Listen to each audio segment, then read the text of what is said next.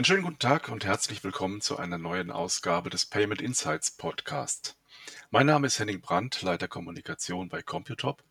Und heute geht es um das Thema Post- und Omnichannel, E-Commerce und stationären Handel erfolgreich verbinden. Das ist zugleich das Thema des nächsten Webinars in der Computop 2 Go Reihe, das am 29. Oktober 2020 von 15 Uhr bis 15.45 Uhr stattfinden wird. Und äh, zwei der Gäste dort im Webinar, die begrüße ich auch heute schon im Podcast, nämlich Margot Buchmeier und Henning Voss, beides Senior Key Account Manager bei Computop.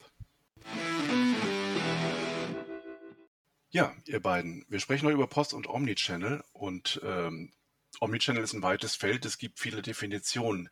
Wie genau definiert ihr eigentlich Omnichannel? Ja, Henning, äh, vielen Dank erstmal. Ähm, ja, Omnichannel soll den, soll den Kunden die Möglichkeit bieten, über alle Verkaufskanäle shoppen zu können. Und dabei soll es nach Möglichkeit eben keine Rolle spielen, ob ich in einem Ladengeschäft einkaufe, online oder ich rufe zum Beispiel bei meinem Händler an und bestelle telefonisch. Ich will ja auch zum Beispiel über eine App bestellen können oder über Voice Commerce. Hm, da ist ja Alexa sicherlich vielen ein Begriff. Ähm, ja, das heißt eben alle Möglichkeiten aus, äh, auszuschöpfen. Nach heutigem Stand bieten das aber noch gar nicht alle Händler an. Und in dem Zusammenhang, äh, Margot, du hast mir vor kurzem von einem tollen Shopping-Erlebnis erzählt. Ja, danke Henning, gut, dass du das ansprichst. Ja, mal ein kleines Beispiel aus meinem Leben. Hm, ich war letztes Jahr bei einem Schuhhändler und habe ein schickes Paar entdeckt. Ja, aber leider hatten sie die Schuhe gar nicht in meiner Größe vor Ort. Ja, dann hat die Mitarbeiterin in einem Tablett nachgeschaut und informiert, dass sie mir die Schuhe intern online bestellen und dann gleich den Versand veranlassen könnte. Ja, da habe ich natürlich sofort zugeschlagen und vor Ort mit meiner Kreditkarte bezahlt. Ja, und am übernächsten Tag hat mir der Bote das Paket äh, mit meinen Schuhen schnaufend meine 103 Stufen hochgebracht.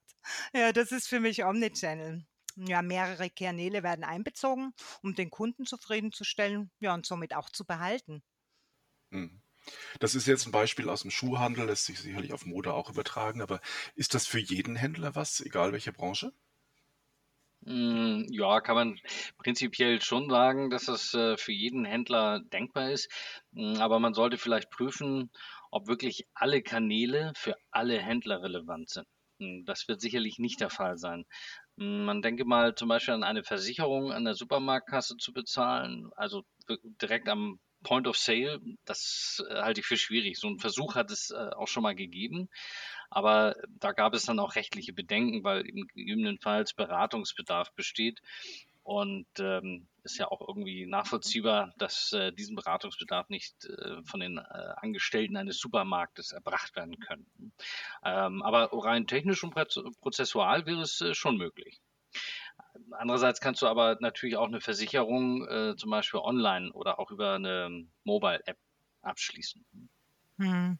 Ich würde gerne noch ergänzen, aber aus unserer Erfahrung haben wir ja fast für alle Branchen eine Lösung. Ja, zum Beispiel Handel, Autovermietung, Versandapotheken, Elektronik, Touristik und Reisen. Übrigens, ähm, aus der letzten von mir genannten Branche haben wir bei unserem Webinar einen tollen Gast, nämlich Björn Schleselmann. Und er wird über dieses Thema sehr detailliert sprechen und äh, den Use Case aus Sicht der Kreuzfahrtbranche aufzeigen. Mhm. Ähm, wenn ein Händler sich jetzt überlegt, POS und E-Commerce zum Beispiel zu verbinden, und es gibt natürlich auch noch weitere Kanäle, über die gekauft werden kann, was sind da so die typischen Anwendungsfälle? Welche gibt es da in erster Linie? Ja, da würde ich gleich gern mal wieder mit einem persönlichen Erlebnis ähm, aufkreuzen. Ich hatte im Sommer am Samstagabend eine Einladung zum Geburtstag und war natürlich der Meinung, dass ich unbedingt etwas Neues zum Anziehen brauche. Ne? Dann habe ich auf der Webseite eines Händlers am frühen Morgen einen schicken Rock bestellt und bezahlt. Ja, und da ich am Nachmittag sowieso in die Stadt wollte, habe ich den Rock dann am selben Tag im Laden persönlich abgeholt. Ja, also für mich war Click und Collect eine lässige Erfahrung, da ich meinen Rock noch am selben Tag zur Verfügung hatte und dann am Abend auch gleich anziehen konnte. Ja, richtig. Es gibt äh, vielfältige Möglichkeiten. Marco hat gerade so ein äh, schönes äh, Beispiel gebracht. Ähm, ne, Click und Collect wirklich äh, aus der Praxis mal. Ne? Genauso ist aber auch möglich, online bestellte Ware in einem Ladengeschäft wieder zurückzugeben. Die Gutschrift würde dann direkt im Laden angestoßen, zum Beispiel auf die hinterlegte Kreditkarte, mit der ja online bezahlt wurde. Oder ich kaufe und bezahle Ware im Ladengeschäft, die nicht vor Ort vorrätig ist, die mir dann nach Hause geschickt wird. Also das Beispiel hatten wir ja ganz am Anfang auch schon mal, hatte Margot ja auch beschrieben. Also sowas geht natürlich auch. Ne? Hm. Äh, Margot, du hast vorhin gesagt, wir haben ja aus ganz unterschiedlichen äh, Branchen Händler. Und gibt es Händler, mit denen äh, wir so ein Konzept, äh, Click and Collect, Return and Store, also ein Omnichannel-Konzept insgesamt schon mal umgesetzt habt? Was sind das für Shops oder Marken und vor allem, wie sehen die Prozesse dahinter dann aus?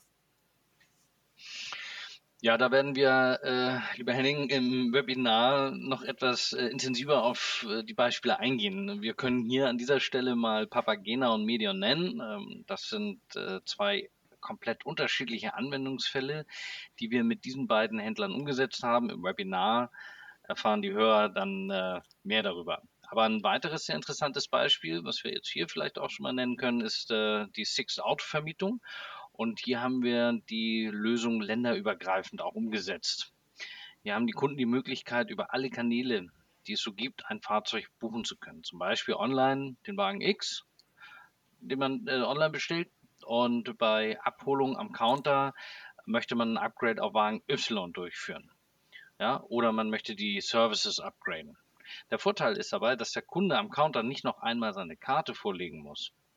Ja, und ähm, so haben wir es gemeinsam geschafft, durch individuelle Lösungen äh, für E-Commerce und Moto und POS die Geschäftsprozesse beim Kunden zu optimieren.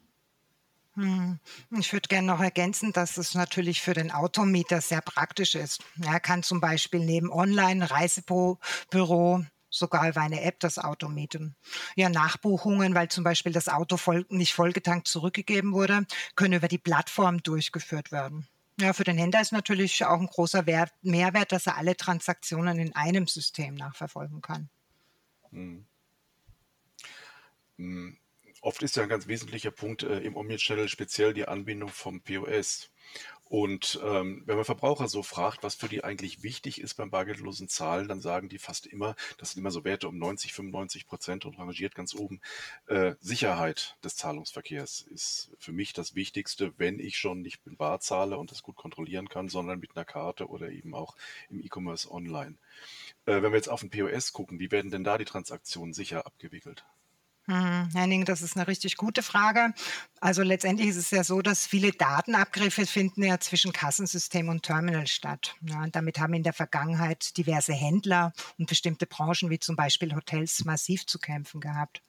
Ja, und das Verfahren P2PE bedeutet Point-to-Point Encryption, basiert auf einer speziellen Verschlüsselung der Kreditkarten und BIN-Daten, die zunächst in unseren zertifizierten Terminals erfolgt. Ja, und die Entschlüsselung dieser Kartendaten ist nur auf dem Computop-Server möglich. Ja, und somit ist höchster Sicherheitsstandard gegeben.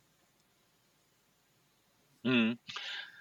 Ja, ein äh, weiterer Vorteil für die, für die Händler, die diesen PCI P2PI-Standard nutzen, ist ja die, die Befreiung letztendlich von diesem teuren PCI DSS Audit, hm, ja, der durch eine minimale Dokumentationspflicht ersetzt wird.